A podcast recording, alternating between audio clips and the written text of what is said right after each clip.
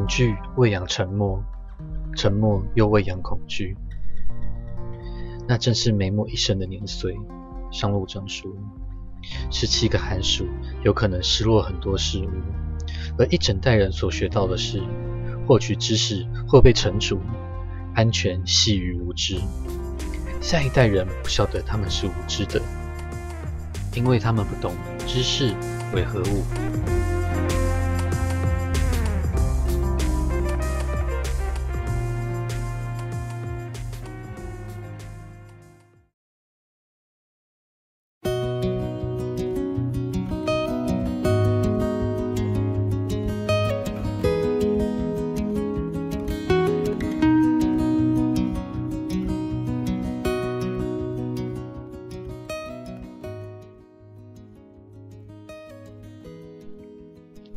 我觉得我们的教育体制是不鼓励我们学习的，他鼓励的是我们适应体制、追逐分数。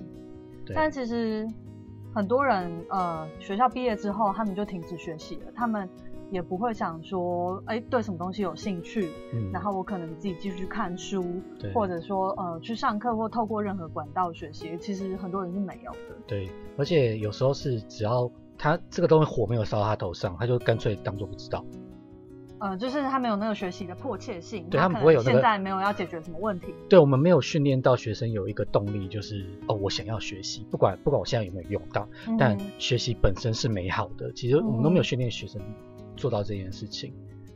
呃，因为可能就是我觉得为了分数的学习里里面会经历很多羞辱跟恐惧啦。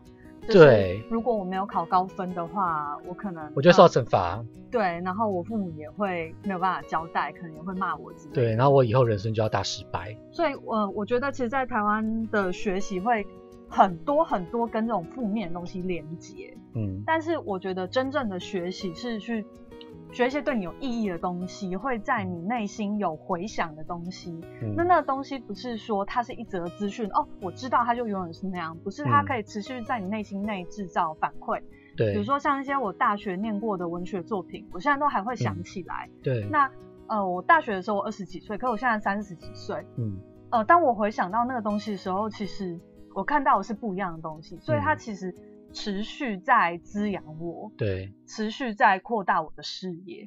我觉得我在比较明确的遇到说，如果有老师来，呃，帮助你，就是鼓励你做这样子的学习，其实是在大学的时候才遇到。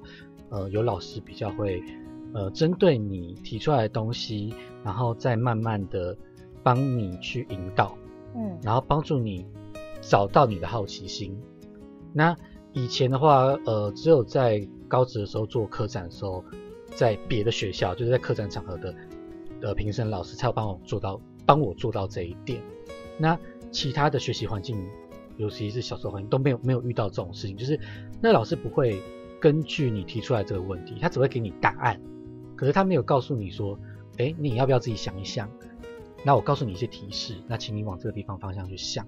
我觉得学习它其实应该有个过程。那呃，答案是结果嘛，嗯，但是结果反而是最不重要的东西。对，就是所谓学到一个东西，我会觉得最重要是学到那个思考过程，那个解决问题的过程。没错。那如果你每次都直接给我答案的话，那我并没有学会思考啊。对，所以这很奇怪，就是其实我们我们居然要小朋友在不要思考，对，不要思考，然后告诉你要背好这个答案，那以后我考你的时候，你就要告诉我这个答案。那你有没有知道我我我我不在乎？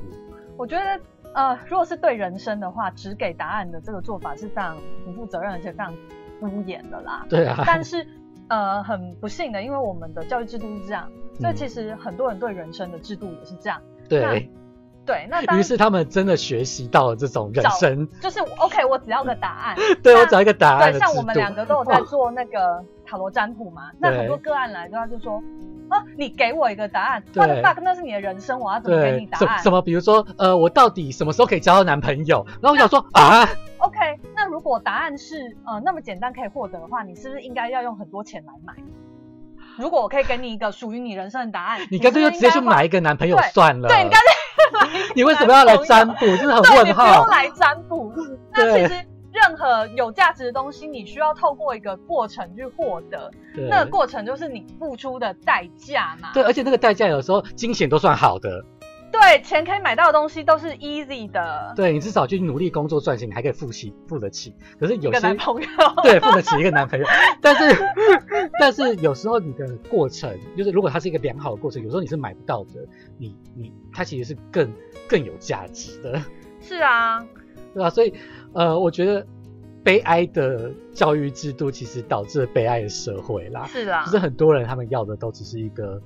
呃，很简便的东西，简便的对答案，然后甚至是只是一些，比如说他们追寻的知资讯跟知识，都是一个别人帮忙整理好的东西，而不是一个重要的概念，而让他们自己去寻找那个答案。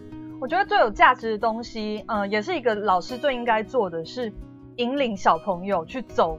走过他应该走的过程，对，那走过那个过程，他当然就会得到属于他自己的答案。对，那这答案不一定符合体制，对，但是对他的之后人生反而是比较有帮助的。没错。对，那我觉得台湾人其实很怕站在体制外面，有点像那个，就坐车的时候你掉到车子外面，对，那好像很确定，OK，你这台火车一定会开向一个好的地方，但如果它开向集中营呢？对，对。然后我以前小时候。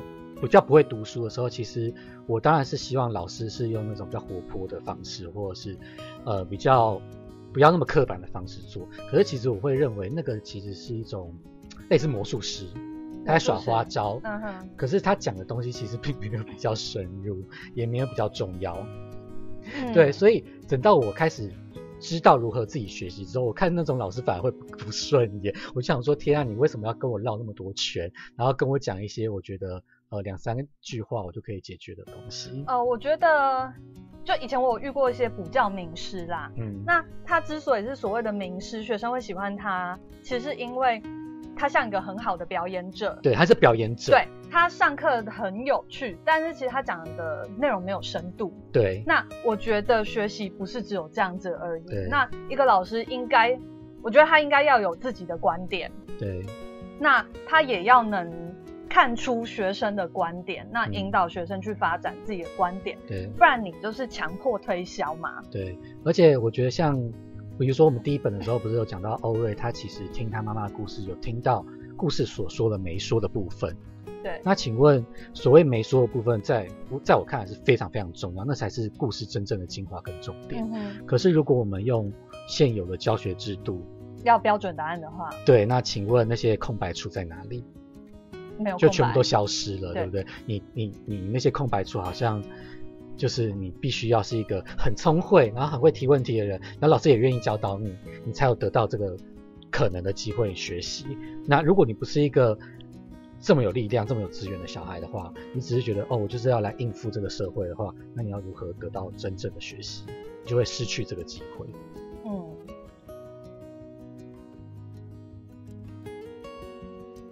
那我在学习上遇到的问题，其实是在我高中的时候，嗯，就是我国中是成绩很好的学生，嗯，所以高中就进了前三志愿的学校，也就是说我的学习资源是很好的，嗯，但是我在那边遇到的问题是，嗯，其实我那时候已经不想做再跟国中一样的事情，就是国中花很多时间在念书嘛，对，然后而且是知识化的念书法。对，就是那时候国文的解释不是要写跟课本一模一样吗？对，就是啊，我们以前教育很悲哀啦。然后历史要考填空题，这些我都做得到，但其实我是不开心的。嗯，就是呃，对，当我那么做的时候，其实我的生活变很无趣，我就是花很多时间在念书。那我上高中的时候，本来想说，哎，我到了一个人人羡慕的好地方，应该会有更好的生活，嗯，应该有机会。他并没有拯救你，对他没有，就是。我那时候其实是希望有不一样的学习，嗯，但是那时候没有，那时候只是国中的重复，嗯，而且因为到了一个大家成绩都很好的地方，你要保持名列前茅更困难，嗯，那其实我我我那时候不是一个很灵巧的小孩啦，对，然后再加上其实那个时候青少年，呃。有一些更重要人格发展议题要处理，对，但是那个是教育体制没有办法给我的，对，而且他们其实还制造了问题，就是他们用他们的体制来压迫人。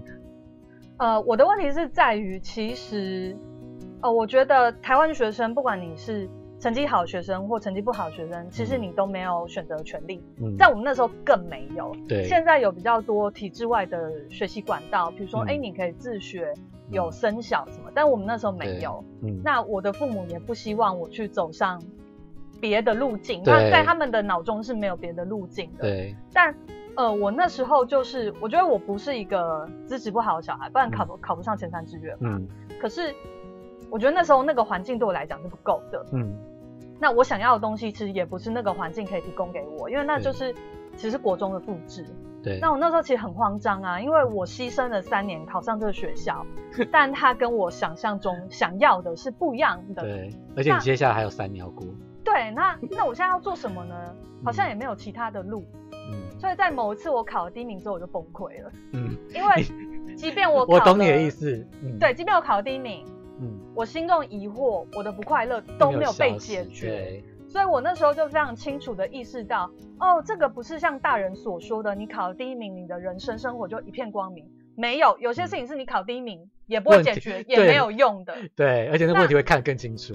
对，那这个要怎么办？我都呃以身试法去证明了，说我考第一名，但是我问题没有解决。对，那这时候，而且你是属于那种就是蛮干型的啦，就是你你你你。你就是好，你要怀疑我好了，那我就做给你看，这样。就是呃，那一条路我会做到死，对，头破血流，对，我就会知道说这个确定是，就是很基本性，很想很想很想拯救你，但是没有没有办法，对对对。那在那之后我就没有办法进教室，因为我不知道去读书或考好成绩的意义是什么。嗯，那既然我以前相信的东西已经被我证明了，对，它是它不是真的。那很多大人说的事情都不是，不会是真的。所以你的世界开始崩解。对，就是什么哦，考好成绩你会有美好人生，没有，有些事情就是你赚一百万、一千万都不会解决的。对，对。那那时候我就停下来，我就没有办法去教室嘛。那我们那边老师人都很好啦，他们对我都很好，可是没有一个人可以。看出我那时候的状况，知道我那时候需要什么，嗯，然后是那时候是根本是在黑暗中，嗯，我也不知道我在哪里，然后我是一个需要帮助的人，嗯，可是没有人可以帮助我，对，嗯嗯，我可以理解，因为我自己在高职的时候也是有遇到，呃，我需要教学资源不足的问题，然后而且我需要的，比如说我我们又可以找到那些，呃。真正的学习，我们意识到这件事情的话，那会在这种教学制度上面会更过得更痛苦。然后，呃，我自己没有办法学习到，比如说园艺更多的知识，我都是自己去网络学习，然后自己尝试种植东西。那这个经验其实比起你看十本书都还还还有用的多。因为那是你第一手透过你自己的经验，对，然后结果我像我们学校虽然有，嗯。比比如说有实习课，可是呃老师其实对实习课的交代方式也非常的呃混乱，然后呃甚至以前都有老师在，其实他在我的面前有说过，说啊那些学生种植物又种不好，然后我就想说 我们种不草植物不是应该是你的问题吗？对，这其实其实这是一个很莫名其妙的状况，那呃。呃，我觉得学校如果没有办法，应该说如果没有办法提供真正的学习，我会觉得这种真正的学习其实是所有人的基本需求、基本人权。它并不是说哦，我今天我们今天的教育制度的基本人权，并不是在说哦，每个人要有知识上的发展，比如说要学会识字，嗯，要学会呃中文，不是这种东西。我要讲的是。心智的发展需求，甚至是人格的。对人格的发展需求是非常重要的。我们如果不给这些小孩子人格发展需求的话，那等于是泯灭他们自己应该拥有的权利了。我会直接这样子认为，我会觉得很困惑，就是我到底在这个地方，在学校到底在浪费什么时间？那我很清楚，呃，学校外面的世界是什么？那会，那其实，呃。会造成一个非常大的恐慌，就是我什么都做不到了。我不管在这个体制内也做不到，我在体制外也做不到了。像我是从小被恐吓说，你成绩不好你就 Q 干嘛？你考不上台大你就 Q 干嘛？对。但是后来当然是用自身的生命去证明说，其实不是这样。没错。那我觉得，我那时候没有办法进教室，后来我就休学，所以我高中大概有一半的时间都没有在学校。嗯。那没有在学校的时候，我在家里唯一能做的事情就是看书。对。所以其实我很能体会，呃，这本书就是那个主角梅墨的心情。嗯。那我那时候看书，我是什么书都看，而且我会看完哦。对，然后一年看大概九十本书。嗯，那我那时候是想要在书中找答案。嗯，那有时候你看书的时候，你会发现，哎，其实这个作者他有遇到跟你类似的疑惑，有一样心情。嗯，然后其实他有得到他的结论。对，然后在这种映照之下，嗯，其实你会回过头来想你自己，哎，我跟他有什么一样？我跟他有什么不一样？对，那透过这个。呃，主动去看书对我来说是学习。对，我其实是在学习我自己，我是什么。而且，而且它其实也帮助了你自己有一个余裕的时间来做真正正确的向外学习。比如说，我学会了这本书了。对，对，它是一个自我向内的学习跟向外学习同时进行的。对，并不是说，呃，我们学习就是要往外学习，我们不往外学习，这其实是一种。只有一半的学习，这样子当然没有办法把东西学好。嗯哼。那呃，我自己也是后来就是在重考阶段的时候，我去呃看了一些所谓呃课本上要求你看的书，比如说什么《西游记》啦，或者是什么呃什么《三国演义》巴拉巴拉之类的。那也是因为呃我去接触了那本书。之后，那个课外读物之后，那我才有办法知道说，哦，所谓的那本书到底在讲什么，它跟我们学校讲的东西到底不一样。那有时候考试，如果是如果是比较好的考试的话，那个老师比较有 sense 的话，他自己有看过那些书的话，也许他就可以出个比较好的题目，那你就会你就知道怎你你的选择就会对。但是如果那个老师比较狭隘，他根根本连自己连这本书都没有看过，只是根据别人的定义来定义的话，那他就会选出一个很奇怪的答案，那我就会觉得很荒谬。你为什么出题这样子出的？根本就不是这样子。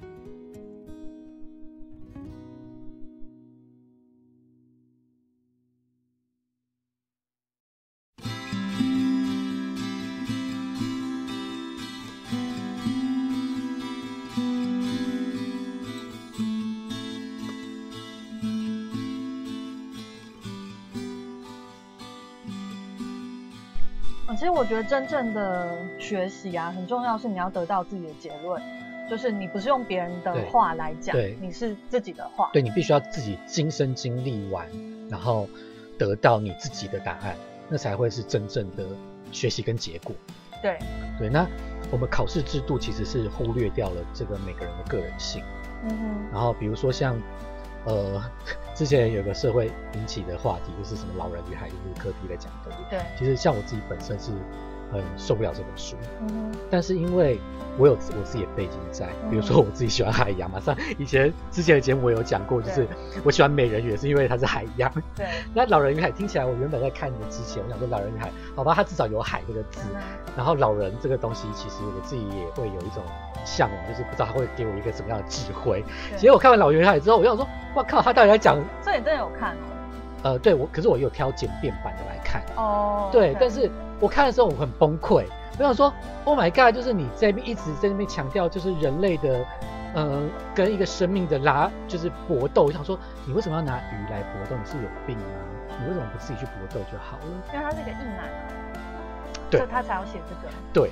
对，这就是跟他的背景有关系。可是我就是本人就是没有办法欣赏这样的东西。然后那时候其实那是一个大学作业，然后我就。好 old fashion。对，然后没有，那其实是老师有书单让我自己挑啊。那因为它有海字，我就 挑了。你被误导了。对，那因为其他的东西我看了，我就觉得说，啊，我，都没有什么那个名字都没有我有有我兴趣的。那反正我就看了这一本，然后结果殊不知是一个就是我吐血的东西。然后我就在，因为老师一定会要你交作业嘛。对。我就狂批这本作品。哦，我以为你是吐血在纸上，然后交给他。没有，没没有，也没有到那种程度。但是，但是我就狂批这个作品，我就觉得这个主角就是有病这样子。那我们那个国文老师很不错，他其实是给我一个还不错的分数这样子，因为我有自己的看法。嗯，对，那呃，我们到底什么时候才能让学生有自己的看法呢？其实你讲到这个啊，呃，我想到我在高中的时候，我们那时候我那时候想要看课外书嘛，嗯，然后那时候关于文学，尤其是西方文学，我们就会有一些 typical 的，就是你必读的部分，嗯，里面什么呢？战争与和平，呃，父与子，呃，对，就是十九世纪著名的作品。嗯那我们那时候没有想很多，就想说啊，这是所谓的大部头，我们应该要读，对，就叉叉经典。对你应该要读完，你看完这些再来跟我说你了解世界文学。对。但是，其实我现在有个疑惑，那些都是一百年前的东西，我们为什么要看一百年前的东西？对啊。好，那就算那些值得读好了，那在这一百年之间有没有什么东西可以读？对。那现在世界上书本那么多，你到底要读过多少，你才会？哦，你说我是一个饱学之士。呃，对。对。那所谓的经典，嗯，就是。我的意思是说，经典是读不完的。对。那像我以前会觉得说，OK，我要一本一本去把这个经典攻略，对，攻略哦，对，攻略，我要看过，嗯，那我就可以跟你讲说，啊，我知道什么。对。但是，呃，后来我的阅读变得比较随心所欲，嗯，我比较就不再是依靠经典，我是依靠我的心。对，我现在想读什么？嗯，找我现在有兴趣的。对，很其实这个过程我会觉得很像那个商务长在问美诺你要选哪一本书，就是在读神谕的时候，他不是选了一个呃眉目由眉目他自己手伸出了，就是说要哪一本书。其实这是一个很。很灵感的、很直觉性的东西，就是我们到底想要学什么，其实我们心里可能会告诉我们，而不是别人强迫我们要学什么。那当时我们的高中的时候，其实我们过得很不快乐，那是因为学校强迫我们要学什么东西，而那不是我们想要的东西，甚至那根本就是废物。对，那我们有我们想要学习的东西的时候，我们会自然而然的去往那个地方去进。就其实你会有动力嘛，因为那东西就是跟你生命相关的。对。所以学习是生命要成长，它是一个自然的驱力跟需求。对你生命想要成长的时候，自然而然就会往那个地方发展。那我觉得原本是每个人都有这个很自然的需求，只是我们为了适应社会、适应体制，这个需求就被扑灭了。对，而且而且他很可能是是因为呃某种阶级的管理者，只是为了要管理他们自己方便。对，为了他们自己方便而形成那个制度。那 Oh my God，就是。听听起来我都想要吐，我想要把人类毁灭掉。我跟你 说，就是《道德经》里面啊，老子好几次提到，你不要让你的人民太聪明，你让他们吃饱穿暖，但是不要给他们读书，就是不要让他们太聪明啊，你就好管理。对，所以其实这是一个，呃，我会说啦，就是当然你去学校学习，这是一个很基本的方式，就是你送小孩去学校，然后让他们得到一个基础教育，但是。嗯，有时候你不要对成绩太过于执着，因为真正的学习不能不不来自那个地方。嗯哼。然后你要看的，你要你要，尤其是你在养育孩子的时候，你要你必须要看透这个孩子他到底有没有什么样，对他拥有什么样的呃光芒在他的内心里面这样子。那我们需要的是呃发展他的光芒，然后让他知道怎么让他的光芒呃继续的成长。嗯哼。而不是说。哦，我们要求来进行一个就是应付这个社会环境。呃，我觉得其实许多家长是，我希望我的孩子可以让我很有面子，嗯，就是他们可以成为一个适应体制的佼佼者，对，所以他就会有时候是会去扑灭他那个光芒，这其实是蛮残忍的事情。还有就是，呃，一种。呃，对，我觉得有时候家长会对自己过去的经验有点执着啦，他们会觉得想要在孩子身上得到补偿，对他有某种补偿，或者是说他们会认为这是一种呃给予孩子的方式，他们觉得那叫做给予。可是给予也要先看别人需要什么啊，你给错东西，这算哪门子的？对你给给给错东西，而且你不是一个呃由心跟心的连接的给予的话，那种给予是一个单方面给予，呃，我只能说那个孩子看运气吧。呃，其实你刚刚讲的那个去发展孩子的光芒，会让我想到第一本讲的，就是每个人身上好像都有一些原力，对，不同天赋，对，原不同天赋，那你必须要去认识这个力量，不然你就会被这个力量操纵。对，像有一些孩子，嗯，比如说他想要画画好了，想要做艺术，嗯，可是他家人就要逼他当医生，对，那他的这个美术天分，他明明去可以去好好的去画画的。但是在这边反过来会变成一个 障碍。对对，那我会觉得说，呃，当然有的人是可以在两方面都顾及啊，比如说他先解决医生的问题，当医生的问题，然后以后再来画画这样子。那呃，我会觉得说。如果如果作为一个家长或者作为一个陪伴者、老师等等的身边的人，能够在第一时间就感知到这件事情，并且去给予协助，我觉得那是比较幸福的啦。因为，呃，在事后的，比如说啊，我先应付学校，先应付这个体制，然后再去应付我自己，我觉得这是一个比较可怜。人生都过去大半，对，人都过去大半，然后你也失去了那个动力的话，那怎么办？那会变成一种很奇怪的，就哀悼你的前半对，我前半生都在浪费时间。对我哀悼，我我现在也很哀悼我人生啊。如果我小时候非常聪明，就是聪颖可以到像像像一出生就变成一个喇嘛的话，那多好，对不对？我也许也许我一出生的时候，我就可以告诉告诉大人说，你不需要给我这种无聊的教育制度，你不准让我上学，那多好，那我就不用浪费那么多的时间在学校了。哎，对啊，那那我其实一直。一直，我我觉得到现在我都必须要去抚慰那个以前受到的学校里面受到的创伤。那那种东西要跟我们跟多久都不知道，所以呃，我绝对不会说哦，你先去应付，在这个社会上生存，然后再去研发你自己想要过的生活。我绝对不会走这个路线。我会觉得我们一定有办法可以让这两个人共存。不管怎么样，如果他是我的孩子的话，我也必须要陪他，我也必须要有，我觉得要有一点勇气。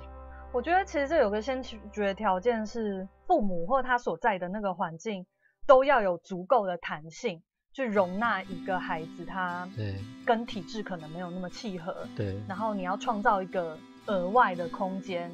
对。不见得是支持他，有时候是包容他，让那个孩子可以好好的让这两种东西并。甚至不管他都 OK。对。对，至少我们要有一个空白的东西，让让那个孩子去。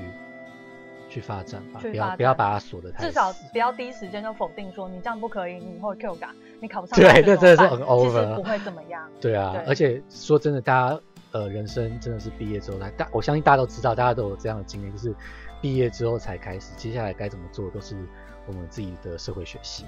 那当然说一开始你有一个呃资源的帮助，我会觉得非常重要，而且我会说啦，小学我们我们现在的社会。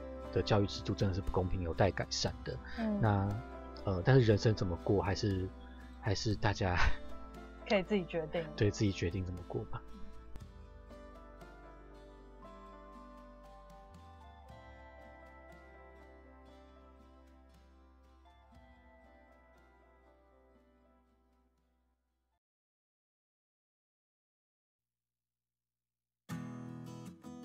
近傍晚时。这些团体的首领之一，盖博世系的瑞特·盖博，一个英脸帅气的年轻人，极力主张采用他的计划，把阿兹人全部赶出城。在场有人持反对意见，他于是转向商路长求援：“高华，难道你没有把那本神谕之书拿在手中？难道我们没有听见他说解放吗？只要还有阿兹人在眼前奴役我们。”我们要怎么解放族人？那句话还不够清楚吗？有可能，商务长说。那么，假如还不够清楚，就再去询问神谕啊，神谕读者，去问他，现在是不是我们掌握自由的时刻？你可以自己拿去读。商路长温和地说，一边从口袋拿出那本书递给瑞特。他的动作不含威胁。但那个年轻人却开始后退，然后站住，盯着那本书。他是相当年轻的，也就与阿兹人统治下的很多安苏尔人一样，也许从未碰过一本书，从未见过一本书，除了被撕碎、被扔进运河的那些以外，不然就是他被畏惧所折服，畏惧不可思议的事和神谕。最后，他只沙哑的回答：“我不会读。”然后可能是出自羞愧，也想要恢复原本的挑战态势。他先速速瞥我一眼，然后说：“你们告画家的人才是神谕读者。阅读曾是我们大家都具备的天赋。”商路长的声音不再温和。也许我们重新学习的时候到了，但无论如何，尚未理解我们已获得的答案之前，再提出新问题是没有用处的。